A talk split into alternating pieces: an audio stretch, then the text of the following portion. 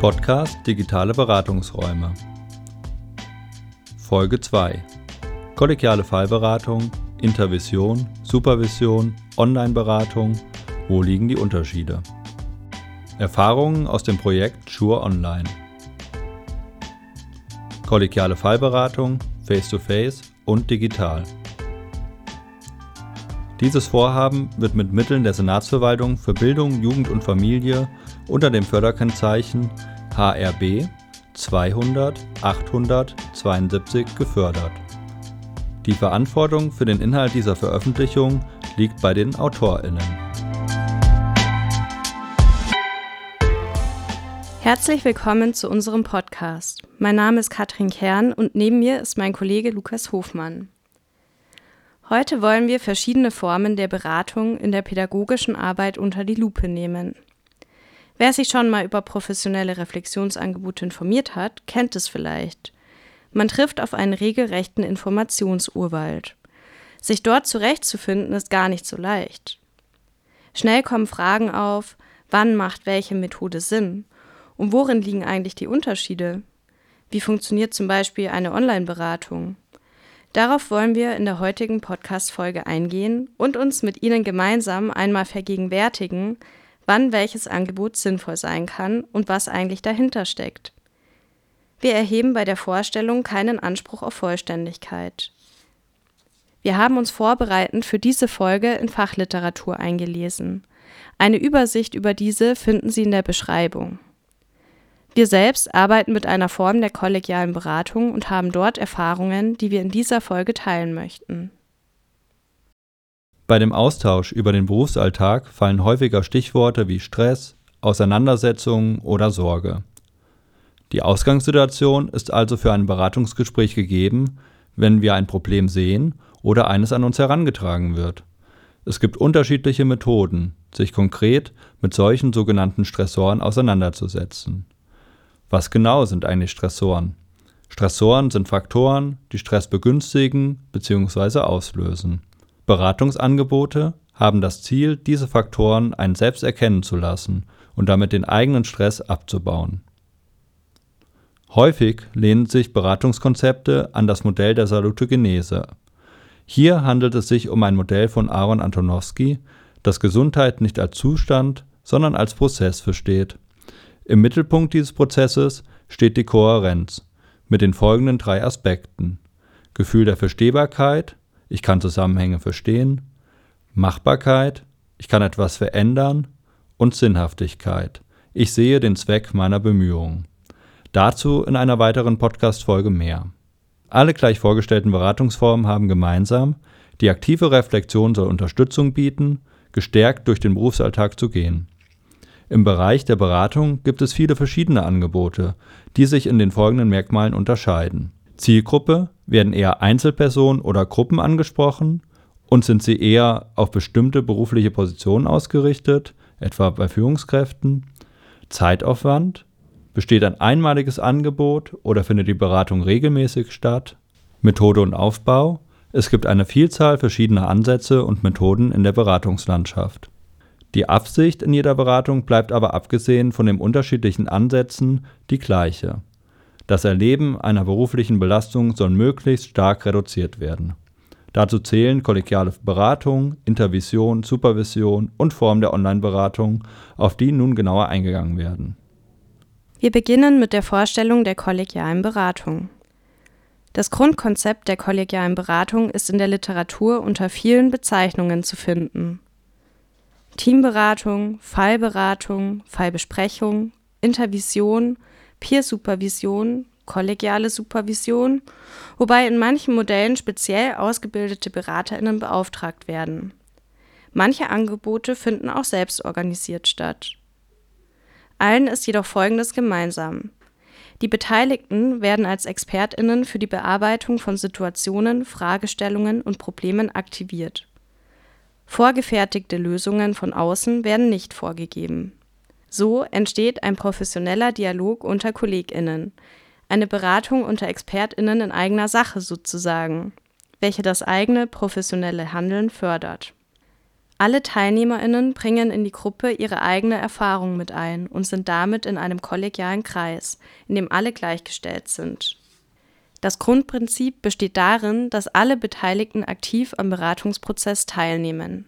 Dadurch stellt die kollegiale Fallberatung einen autonomen, also selbstständigen und erfahrungsorientierten Lernprozess dar, welcher zielgerichtet Lösungsansätze sucht, in dem Probleme als Entwicklungspotenzial verstanden werden. Es werden also die eigenen Möglichkeiten und die persönliche Handlungsmacht in den Vordergrund gerückt.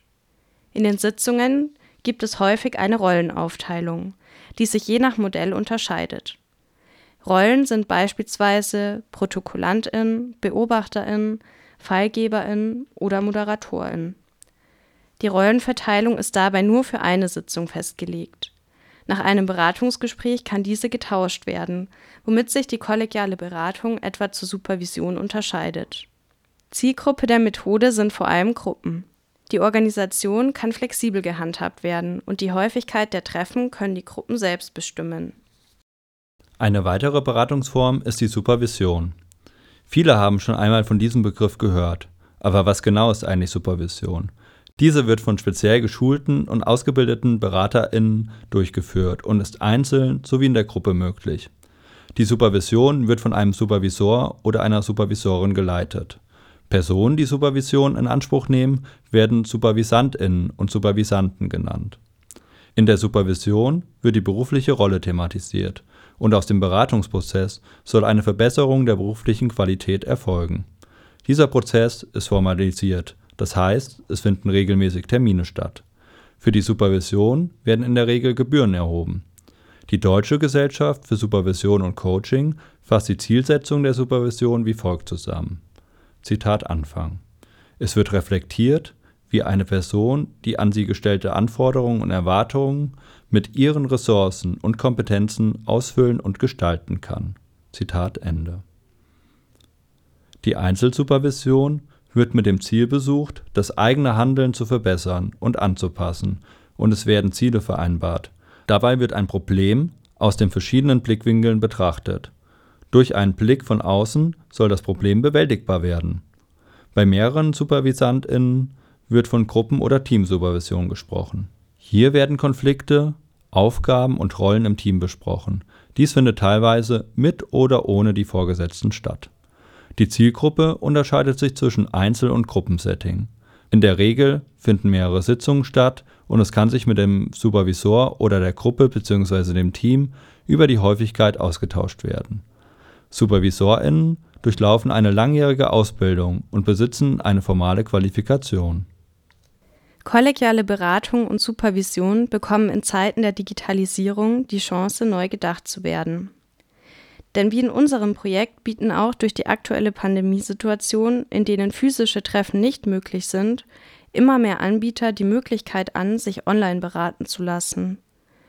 In der wissenschaftlichen Literatur wird bisweilen die Online-Beratung sogar teilweise als ganz eigenständige Kategorie gelistet. Welche Formen der Online-Beratung gibt es? Unterschieden wird zwischen Text- und Video- bzw. sprachbasierten Angeboten. Textbasierte Online-Beratung findet in Form von Chats oder Messengern oder in Foren statt. Verbale Online-Beratung in Form von Videotelefonie, Sprach- oder Videonachrichten.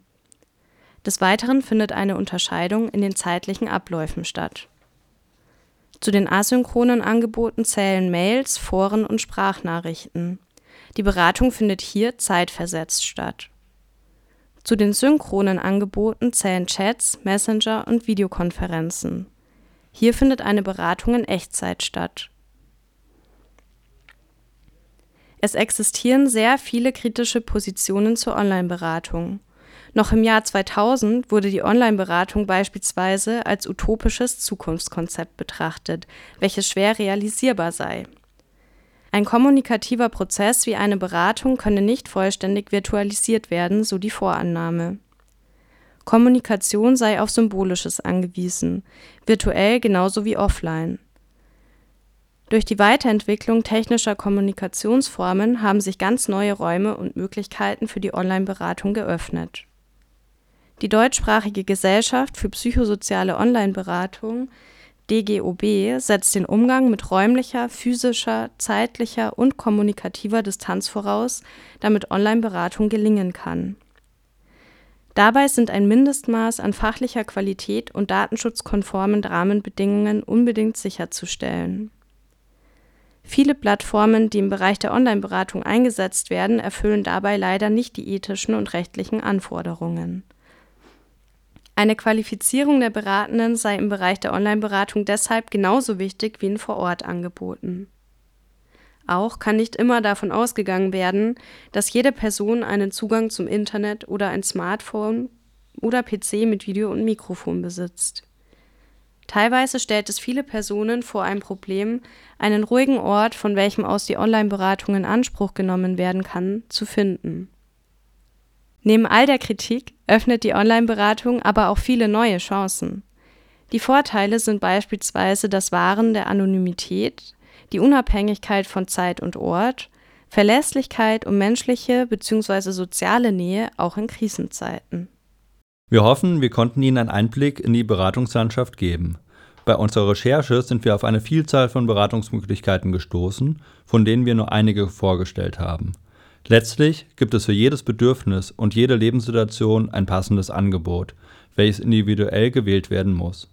Bei der Umsetzung unseres Projektes Schur Online verwenden wir eine Form der kollegialen Fallberatung. Der Ansatz der subjektiven Relevanz wurde von Prof. Dr. Clemens Seifried entwickelt und verbindet Ansätze der zu Beginn vorgestellten Salutogenese und Psychohygiene. Abschließend möchten wir Ihnen noch von unseren Erfahrungen berichten. Wir bieten mehrere Möglichkeiten der kollegialen Beratung an, einmal Workshops und Beratungen vor Ort an Schulen oder online über Videokonferenzen. Zusätzlich gibt es aber auch die Möglichkeit des textbasierten Austauschs in einem speziell entwickelten Online-Tool. Damit stellen wir zwei Varianten zur Verfügung: eine kollegiale Beratung in der Gruppe und eine textbasierte Beratung. Wir geben kurz einen Überblick über die Funktionsweise unseres Ansatzes. So viel vorweg, in der nächsten Folge werden PraktikerInnen von ihren Erfahrungen berichten mit dem Online-Tool schur.giz.berlin stellen wir eine Plattform bereit, in der eine gegenseitige Beratung stattfindet. In dieser tauschen sich pädagogische Fachkräfte textbasiert und anonym über Fälle aus, indem sie belastende Situationen schildern und sich gegenseitig Handlungsvorschläge geben. Zum Abschluss findet eine Bewertung dieser nach den Kriterien der subjektiven Relevanz statt. Unser Eindruck ist dass unser Angebot so eine interessante Option zur Face-to-Face-Beratung darstellt.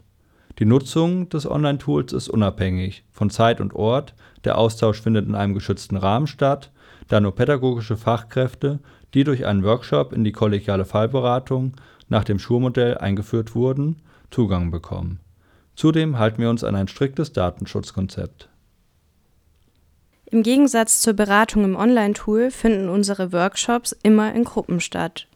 Die Gruppen treffen sich entweder face-to-face -face in der Schule oder seit dem Ausbruch von Covid-19 vermehrt auch digital in Videokonferenzen. In einer Gruppe von fünf bis zehn Personen findet dann eine kollegiale Beratung statt. Es gibt immer mindestens eine Person, die eine Situation aus dem Berufsalltag schildert. Nach der Schilderung können die KollegInnen dann Handlungsempfehlungen geben. Am Ende kann die Person, die den Fall eingebracht hat, die Handlungsempfehlungen nach dem Modell der subjektiven Relevanz einschätzen, sodass am Ende eine Vielzahl von Handlungsoptionen stehen. Häufig besteht gerade bei Online-Sitzungen die Befürchtung, dass keine persönliche und vertrauensvolle Atmosphäre geschaffen werden kann. Unsere bisherigen Erfahrungen sind jedoch andere. Durch das Einschalten der Kameras und eine Reduzierung der Gruppengröße können solche Entfremdungseffekte verhindert werden. In der aktuellen Lage haben wir mehr auf Online-Workshops gesetzt und schätzen dort die Zusammenarbeit als sehr produktiv, lebendig und wertschätzend ein. Mängel entstehen meist eher durch technische Probleme, die nicht immer gleich behoben werden können.